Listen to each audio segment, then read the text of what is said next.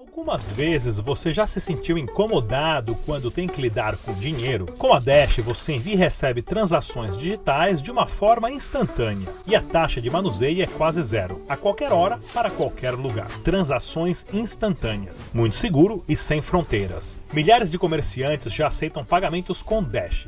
Compre online ou na loja. Envie dinheiro para as pessoas do seu círculo com o Dash. O Dash tem taxas mais simples e mais baixas, comparando aos serviços de remessa internacional tradicionais. E tudo isso graças à rede de servidores dedicados do Dash, conhecida como Masternodes. Os Masternodes suportam funções avançadas, como envio rápido e seguro, e proteção da privacidade é opcional. E o mais importante, a rede Dash é uma rede autônoma. Os masternodes votam em projetos da comunidade e esses projetos garantem que a rede Dash continue evoluindo seu ecossistema distribuído globalmente. Basta baixar a sua carteira digital gratuita no site dash.org e você pode enviar e receber transações em minutos. Dash é dinheiro digital. Olá a todos, eu sou Rodrigo Digital e bem-vindos ao Debate Descentralizado. Essa é uma iniciativa do canal Dash Dinheiro Digital, juntamente com o Rossello Lopes, o fundador da antiga CoinBR, agora Stratum, e também da plataforma Stratum Blue. O objetivo principal desse programa é trazer as principais personalidades de criptomoedas do Brasil e do mundo para uma conversa amigável sobre essa revolução que está acontecendo agora. Deixe também nos comentários qual tipo de tema você gostaria de estar assistindo aqui no Debate Descentralizado e não se esqueça de curtir e compartilhar os nossos vídeos. Mais uma vez, bem-vindo ao Debate Descentralizado. É isso aí, pessoal. No debate descentralizado de hoje, na nossa tela aqui de cinco cabeças, nós temos presente o Fernando Furlan, ele que é o atual presidente da Associação Brasileira de Criptomoedas e Blockchain. Temos também o Cássio Gussão, ele que é jornalista do portal cointelegraph.com.br. O João Paulo, fundador e CEO da exchange Nox Bitcoin. Temos também o Gino Matos, jornalista do portal Criptofácil. O tema do nosso debate descentralizado de hoje é a guerra entre os bancos e as corporações e o sistema de pagamento que está em alta. Claro, isso devido ao anúncio que o WhatsApp fez para implementação do seu sistema de pagamento dentro do aplicativo do WhatsApp, ocasionando né, uma reunião de emergência do Banco Central com o Facebook para debater a proibição do WhatsApp e na sequência disso nós tivemos ali né, o porquê que o CAD ameaçou bloquear e multar a Cielo em cerca de 500 mil reais por dia se continuasse com o projeto do WhatsApp Pay e após proibição do Facebook,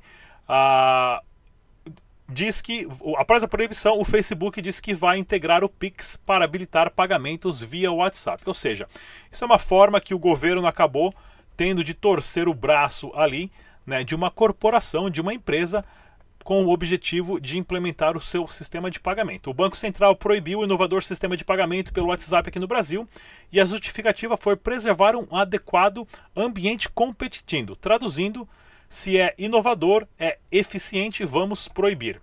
A motivação do Banco Central para a decisão é preservar um adequado ambiente competitivo que assegure o funcionamento de um sistema de pagamento interoperável, rápido e seguro, transparente, aberto e barato. E barato. Parece que o Banco Central está adentrando o território da iniciativa privada usando a força da lei para impedir a concorrência. Né?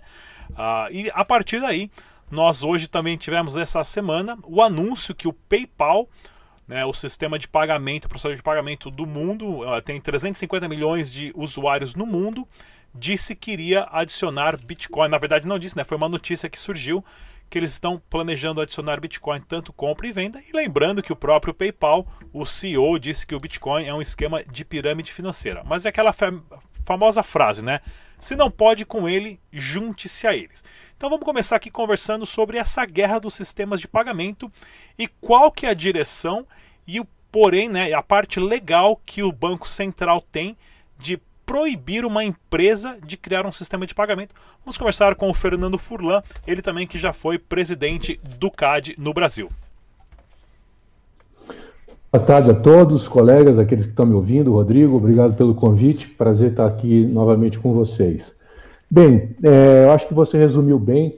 É, acho que a sociedade né, brasileira e mundial, até porque esse, esse lançamento do, dos uh, uh, pagamentos por meio do WhatsApp foi um lançamento mundial, mas feito aqui no Brasil. Uh, eu acho que você resumiu bem. a sociedade está um pouco em dúvida a respeito do seguinte: aparentemente é um serviço inovador que inclui digitalmente muitas pessoas, inclui financeiramente, facilita as coisas, então não há dúvida que é um serviço pró-consumidor. O que acontece é que, além dos benefícios ao consumidor, provavelmente o que aconteceu aí, que a autoridade financeira, monetária e financeira e a autoridade da concorrência uh, decidiram uh, que essa operação deveria antes ter sido comunicada a eles, uh, para depois se poder viabilizar isso. De um lado, Banco Central afirmando que para oferecer esse tipo de serviço, tem que haver algum tipo de licença ou autorização do Banco Central, uh, até porque esse serviço ele é prestado, então, é pela Cielo, uh, junto aí com o Facebook, WhatsApp, mas a administradora de cartões Cielo, de meios de pagamento Cielo, que é de propriedade do Banco do Brasil e do Bradesco. Então, uh, o que acontece é que é um serviço financeiro que o Banco Central provavelmente vai exigir que eles uh, se adequem à regulamentação existente para oferecer esse tipo de serviço. Não é que, imagino que vão proibir, mas que eles têm que se adequar lá às regulamentações do Banco Central.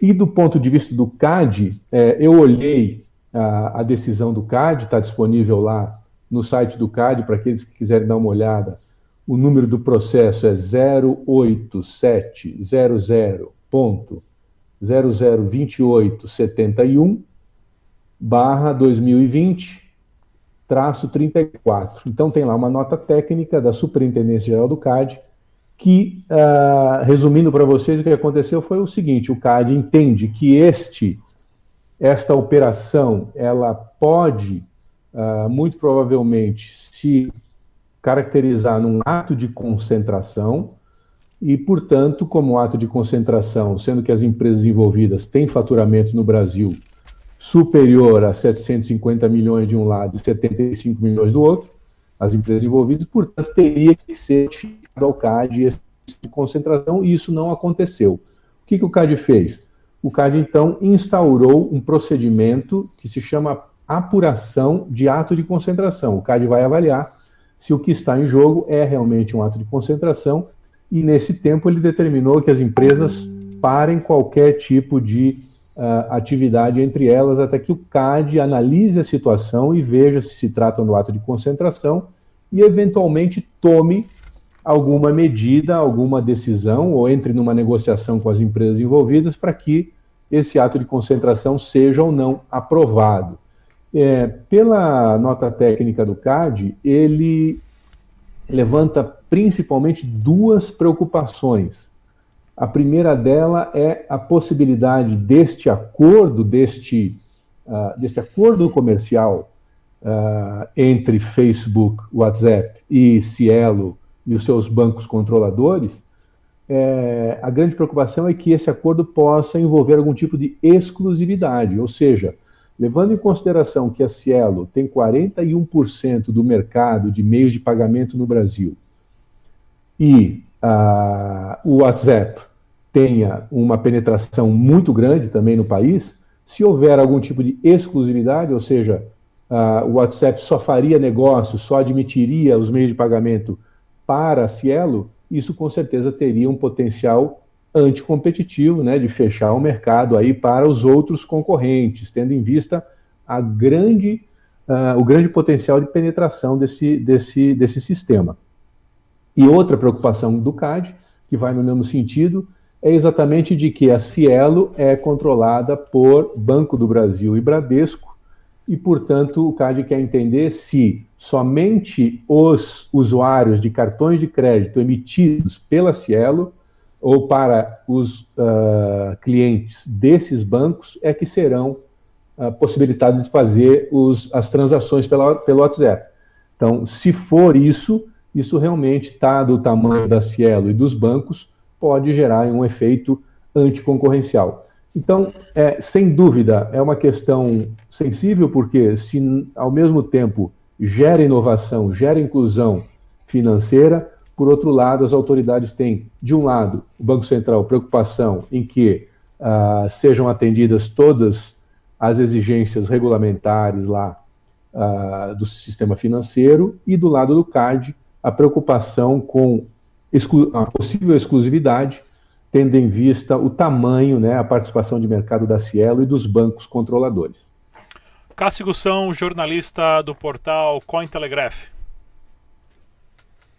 Bom, é, bom, Forlan é muito mais especialista nisso que eu, aí já, já foi presidente do CAD, né, conhece, não tem nem o que eu falar depois do que ele disse. Eu acho que só gostaria de acrescentar que o interessante nisso tudo é essa inovação financeira, inovação do sistema financeiro que vem acontecendo com a digitalização da economia, né? Então o WhatsApp vem, né, o Facebook Pay vem nesse sentido, nessa, nessa linha, né? E aí os reguladores estão tendo que se adequar rapidamente a isso, porque a inovação não pede licença, né? Ela chuta a porta e vai entrando. E os reguladores estão tendo que agora lidar com isso. Acho que o Banco Central do Brasil ainda, eu tenho bons olhos para o Banco Central, acho que ele tem feito um trabalho muito eh, grande, muito bom com o Pix. Acho que vai ser um sistema aí bem revolucionário, digamos assim, no Brasil. E acho que certamente o WhatsApp também vai entrar no Pix, embora ele não tenha feito adesão nessa primeira leva, mas com esse negócio aí o Banco Central vai dar um jeitinho de encaixar ele para o lançamento do Pix em novembro. Acredito que a conversa que eles tiveram foi também nesse sentido. E é isso, acho que a, a, a, os reguladores vão ter que correr atrás, porque igual o Facebook, vão surgir certamente outros. E acho que o, tem que dar um mérito, embora eu não goste do Facebook, tem várias restrições contra, contra a, a plataforma de rede social, mas eles estão fazendo um negócio que é abrindo a porta para todo mundo. Eles estão chegando, metendo a porta, e o caminho que eles trilharem, outros vão trilhar depois. E tem que dar um mérito neles que eles são. O, o, o Zumenberg lá tá tendo culhão de bater o pau na mesa, desculpa a palavra, e peitar a galera. Peitou com o Libra, tá peitando agora com o WhatsApp Pay, e é isso. Agora não adianta a gente ficar só reclamando, ah, o Banco Central impede isso, ah, não sei o que impede isso, ah, o, o, o não sei o que lá impede que saia o ETF de Bitcoin. Porra, mano, faz que nem os caras, mete o pé, tá certo que eles têm um poder para fazer isso enorme, e eles estão arriscando esse poder e estão metendo o pé mesmo, estão vindo, ó, vamos lançar, vamos soltar o rojão e depois a gente corre atrás da vareta para ver o que, que dá. E acho que isso é um grande mérito. E outras empresas, a hora que, que eles conseguirem isso, que estabilizar e entender com os reguladores, outras empresas certamente também vão fazer isso. Porque o mercado de pagamentos é o, o, é o, o mercado de intermediador é um, puta, é um grande mercado onde movimenta milhões, bilhões, trilhões por dia. E, eu, e esse mercado estava hoje centralizado em Visa e Master a nível mundial. E os caras estão chegando e falando, ó, a gente quer comer a fatia desse bolo também.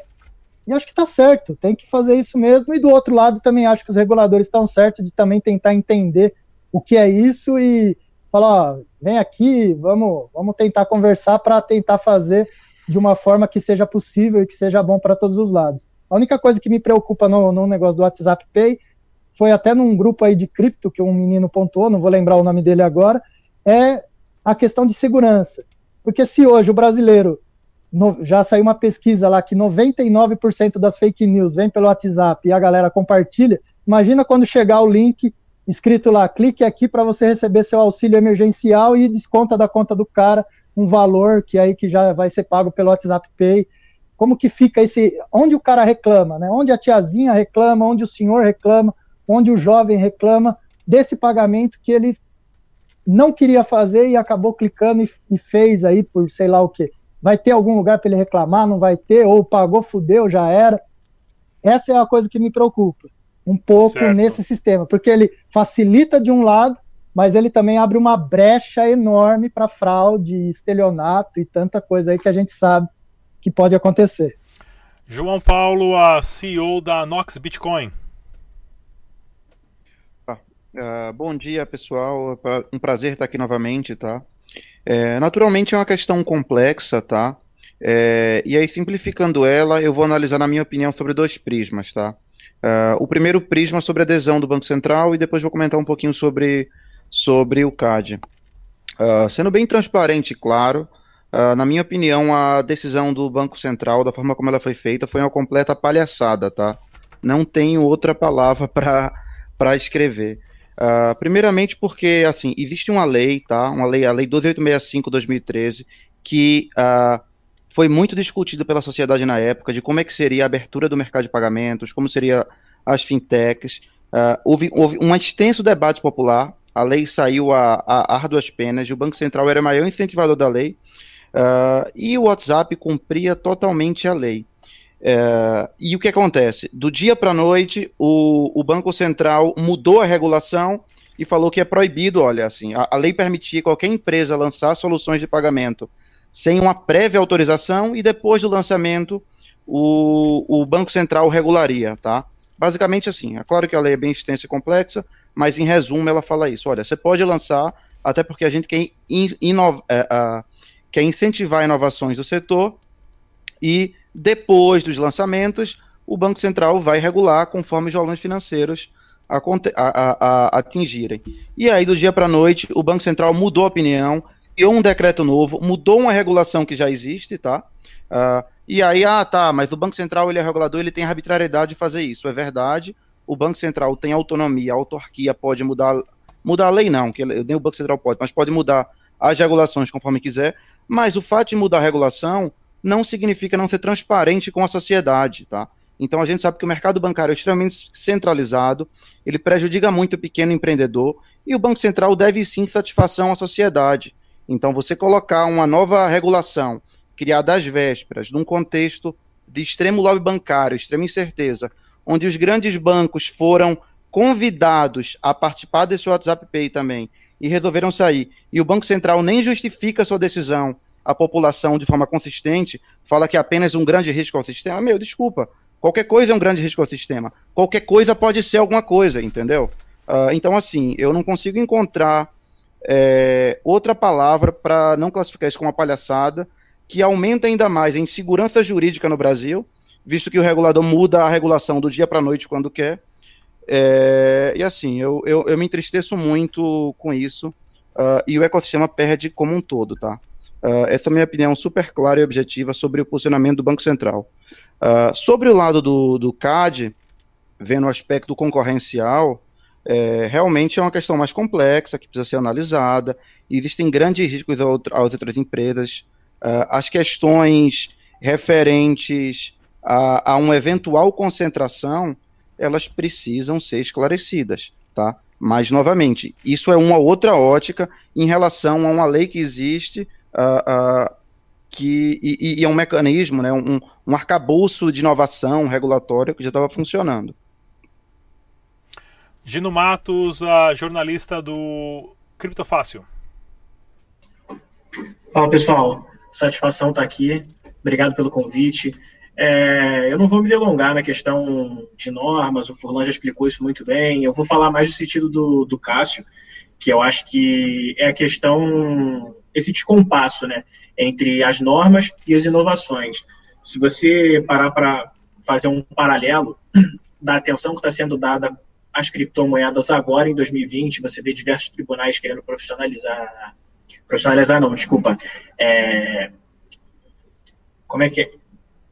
Eu esqueci o, o termo agora. Estão querendo atualizar os magistrados dos tribunais em relação a criptomoedas, blockchain, e o boom das criptomoedas foi lá no final de 2017.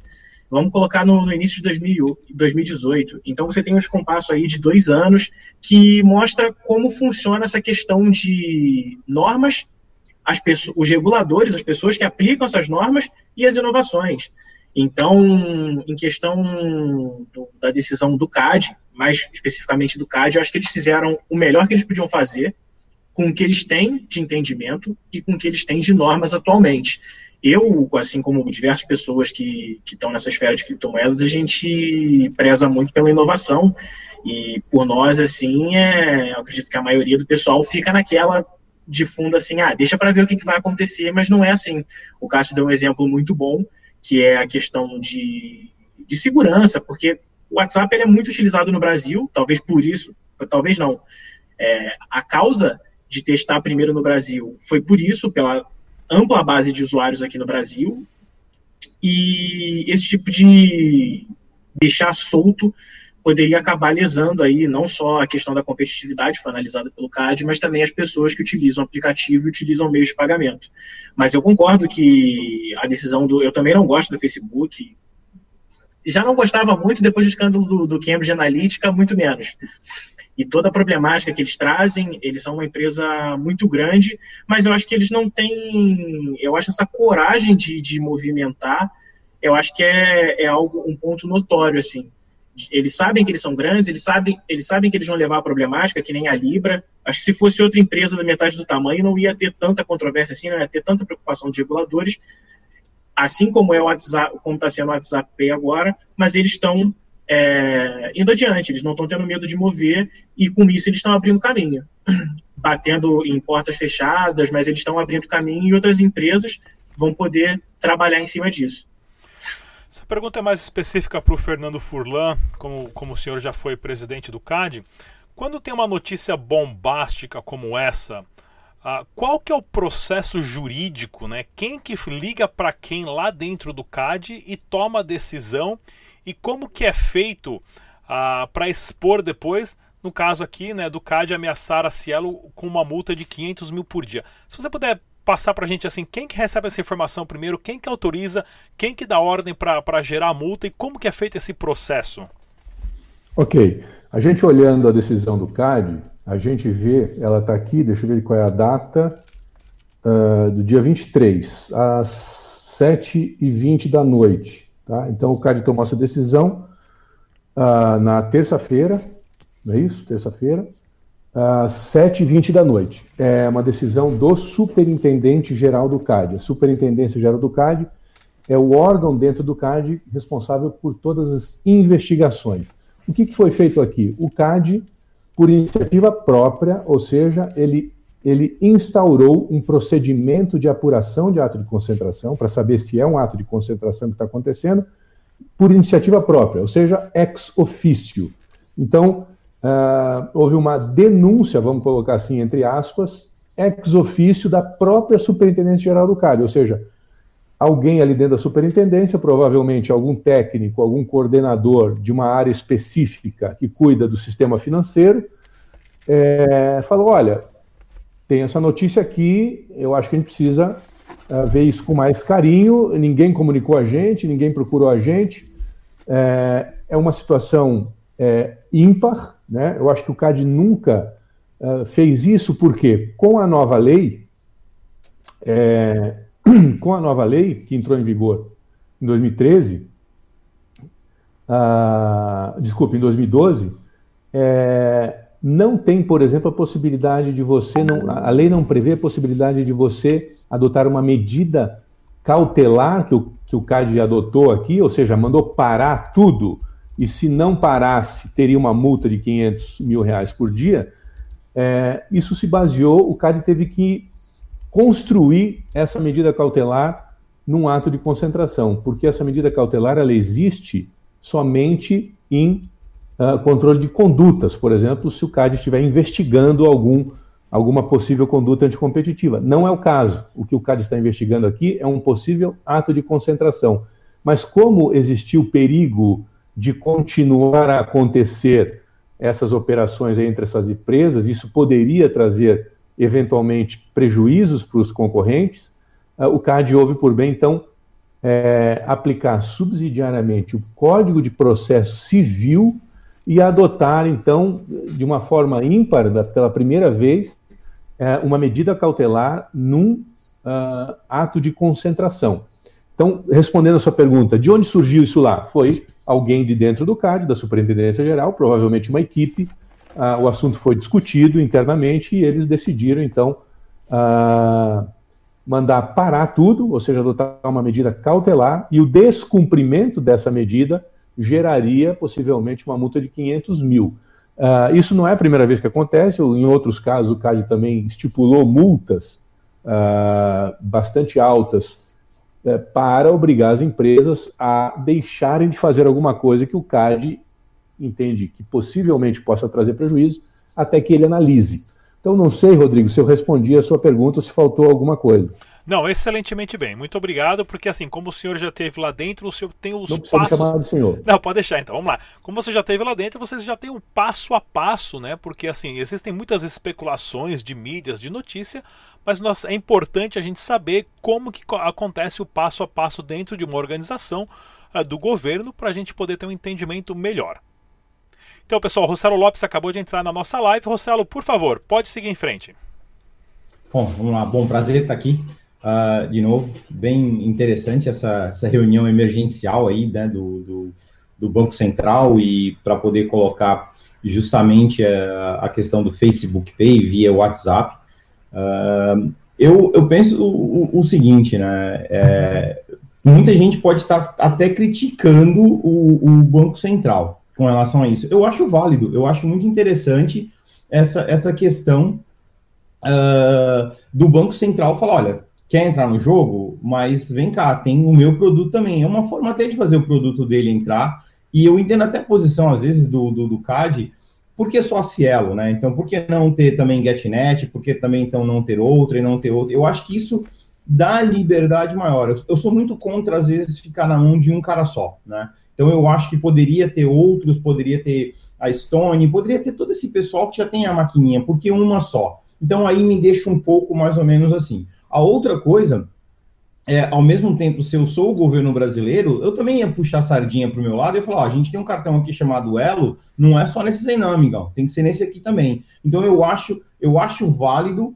uh, o sentido do Banco Central intervir, pra, até porque o Pix está aí. Eu acho que uh, se a intenção é fazer o Pix andar, por que não já integrar o Pix ali dentro? Eu acho Uh, legal esse lado. O que eu acho ruim é a maneira que foi feito. Para tudo, o poder da caneta falou mais alto. Então, em momento nenhum, foi chegaram para ele e falaram: olha, vamos por isso também, deixa rodando, mas se você tem até tanto, tantos dias para integrar com o nosso sistema, com o sistema que está sendo colocado. E não simplesmente chegar lá e mostrar que a mania do, da, da autoridade brasileira chegar com a caneta e falar: vou te mostrar o quão poderosa é a minha caneta e meter a canetada. Então, isso eu sou muito contra. Eu acho que deveria ter deixado entrar até para usar isso como até um teste, porque de repente vai que não dá certo. Pelo menos é, fizeram a integração numa única pl plataforma. Mas depois deveria chegar o Banco Central lá, ou até mesmo o CAD, e falar: bom, legal, que bom que funcionou, parabéns para vocês, mas vamos integrar mais esses outros aqui e não fazer da maneira que foi feita. A maneira que foi feita, para mim, foi muito feio, foi muito Uh, muito chato que fez, acaba uh, inibindo outras empresas que venham a tentar qualquer soluções a fazer alguma coisa uh, similar e falar, a gente gastou tanto tempo de desenvolvimento, chega lá, o cara vai lá e mete a caneta e acabou. Então, por um lado, é bom o que o Banco Central fez de colocar o Pix na jogada, por outro lado, foi muito ruim a maneira que fizeram. Vamos lá, pessoal, continuando aqui então, a para a gente poder saber um pouquinho qual que seria a responsabilidade dessas empresas, instituições e corporações particulares em relação à privacidade. A partir do momento que o Facebook já tem acesso a informações pessoais de cada indivíduo, atrelado ali com o seu número telefônico, ah, né? e também, claro, em relação ao Messenger e também ao Instagram, que é o mesmo é da mesma empresa, então eles têm acesso a todas as informações e agora também financeiramente vão ter acesso a essas informações dos indivíduos ou com quem eles estão transacionando. Claro, esse Big Data tem um valor gigantesco para o Facebook, porém isso traz uma responsabilidade muito grande também do que fazer com essas informações. O quanto isso pode ser perigoso para o indivíduo e o quanto o governo pode e tem que fiscalizar isso de uma forma de sempre proteger o indivíduo para não cair em relações a fraudes, caso já falado né, em relação às fake news, que você pode distribuir lá muito facilmente pelo Facebook, mas também agora talvez a, a distribuir mais rapidamente toda essa parte de sistema de pagamento, de cobrança ou de pagamento pelo WhatsApp, a, dando oportunidade para pessoas usufruírem disso de uma forma errada. Vamos começar com o JP da Nox Bitcoin. É extremamente preocupante essa concentração de dados é, em uma empresa ou em diversas empresas separadas. Né? Acho que privacidade é um tema é, muito novo na sociedade e a gente ainda não consegue compreender totalmente os impactos que a gente vai ter no futuro. Né? O exemplo clássico, acho que foi até citado aqui, foi o da Cambridge Analytics, que ela muito provavelmente conseguiu manipular a eleição em algum grau, e como foi uma eleição americana, na eleição americana, como foi a eleição com a margem muito pequena, acho que dá para falar que ela conseguiu manipular o resultado eleitoral, porque ela tinha acesso a dados e conseguia fazer uh, segmentações específicas, então pessoas que eram mais suscetíveis a alguma coisa acabavam recebendo fake news, etc. Então, assim, os impactos é, dos controles de dados e do mau uso ainda devem começar a ser entendidos pela sociedade, tá? É muito perigoso isso. A gente tem um, um agravante ainda, é que o Facebook vai ter uma informação que os próprios bancos não têm, que é o que foi comprado, tá? Uh, o banco, você passa o cartão de crédito lá, só aparece um, um extrato. O banco não sabe item a item o que, é que você comprou. Você pode estar comprando qualquer coisa. E o Facebook via WhatsApp Pay, ele até por provavelmente ele ter, ter loja lá integrado, o comerciante cadastrar os produtos, ele vai ter um detalhe muito mais valioso do que foi comprado para inclusive é, a, a vender leads ou, ou prejudicar pequenos comerciantes de uma forma muito mais agressiva. Então, sim, isso é uma questão muito perigosa, é uma questão que ela tem que ser debatida e entendida pela sociedade ainda, e sim, a gente precisa de algum grau de, de regulação ou controle para evitar que monopólios superpoderosos se formem. Uh, Gino Matos, do portal Criptofácil. É, o JP colocou muito bem essa questão do, dos dados. Eu acho que o ponto positivo foi o que a gente estava falando na, na, pergunta anterior, de ser uma empresa grande, de ser uma base de usuários grande, de fornecer essa praticidade né, de pagamentos eletrônicos, trazer essa inovação no, no, setor de pagamentos, mas a grande problemática é essa, é a questão dos dados. O Facebook já é uma, uma empresa que não tem um histórico bom em relação a, a, a como ele faz a custódia dos dados, então acredito que o grande problema é, é esse, justamente essa questão da segurança. E, assim, ser sincero, eu não consigo nem começar a imaginar todos os, todas as consequências que um, uma custódia de dados como a do Facebook pode causar num sistema de pagamentos. Eu acho que tem os lados positivos, mas essa questão é, é questão do pró e o contra. Será que, que vale a pena é, confiar uma solução de pagamentos na mão de uma empresa que historicamente não, não lida bem com dados da, das pessoas, ou lida, né? Para ela, o, os dados são, são muito positivos e provavelmente eles lucram, lucram bastante repassando. Certo. Então, é, eu acho que é a maior preocupação. Cássio Gussão, uh, da Cointelegraph. Oh, eu estar ativando o microfone aqui. Vamos lá. Cara, esse aí é um debate bem interessante, porque, é claro, o Facebook ele tem uma gama de dados aí enorme, inimaginável, né? O, o Cambridge Analytics revelou isso, mostrou o quanto ele pode fazer com esses dados. E aí, a hora que você agrega pagamentos, isso aumenta de uma forma é, impressionante. Então, ele vai saber quem você é, o que você faz, o que você gosta, o que você compra e onde vai o seu dinheiro. Beleza vai saber tudo isso de você. Só que quem está fornecendo essa informação é você. Eu acho que é um, um, uma coisa interessante é essa. Às vezes a gente olha muito o Facebook ah, como se fosse um vilão. Ah, ele pega os dados de todo mundo, rouba os dados. É você que está dando os dados para ele. Você não é obrigado a entrar no Facebook, você não é obrigado a usar o WhatsApp, não é necessário para a sua vida. É claro que hoje é difícil você imaginar alguém que não tenha pelo menos o Facebook, o WhatsApp ou o Instagram ok, porque você necessita disso para convivência social, seus amigos estão lá, enfim, você quer conversar, até trabalho, tudo precisa disso. Mas são dados que você fornece. Você está entrando porque você quer. Ele não te obriga a entrar. Ele não põe uma arma na sua cabeça e fala, oh, entra ou você morre. Isso é uma, uma questão interessante. E a outra é, a gente, no, no mundo cripto, a gente defende muito essa questão menos Estado. Né? Quanto menos o Estado interferir, quanto menos o Estado regular, quanto menos o Estado ficar enchendo o saco, é melhor porque o Estado só faz merda. É, o grande discurso é esse. E aí, quando vem o Facebook, que é uma empresa privada, a gente fala: opa, Estado, vem aqui, ó, ó o que eles estão fazendo, ó. É, é, como conciliar essas duas coisas, entendeu? Ah, precisa do Estado no Facebook, mas o Estado não pode. Quando ele intervém em cripto, a gente acha que é errado, que é ruim, que ele está impedindo a inovação. Mas se ele faz isso com o Facebook, ele está agindo corretamente, preservando a nossa segurança. É um discurso contraditório nosso também, de, né? Digo nosso e me coloco no meio disso também, porque eu já me peguei várias vezes falando isso. É, então a gente quer que o Estado não regule cripto, não fique interferindo com cripto, mas a gente quer que ele interfira no Facebook, ou não. A gente não quer que ele interfira em nada e que deixe o mercado aí se definir e quem foi o melhor, o melhor sobrevive.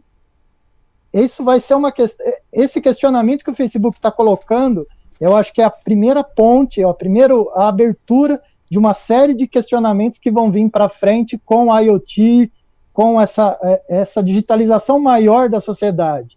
Né? Quem é o dono dos dados? A hora que a gente tivesse isso se concretizar, e muito possivelmente vai se concretizar, de que a, os devices, né, os diferentes aparelhos vão se comunicar entre si trocando dados, quem vai ser o dono desses dados, né? Porque dado é dinheiro, né? E o Facebook é uma empresa privada e logo quer dinheiro. Não adianta a gente achar que ele vai ser bonzinho.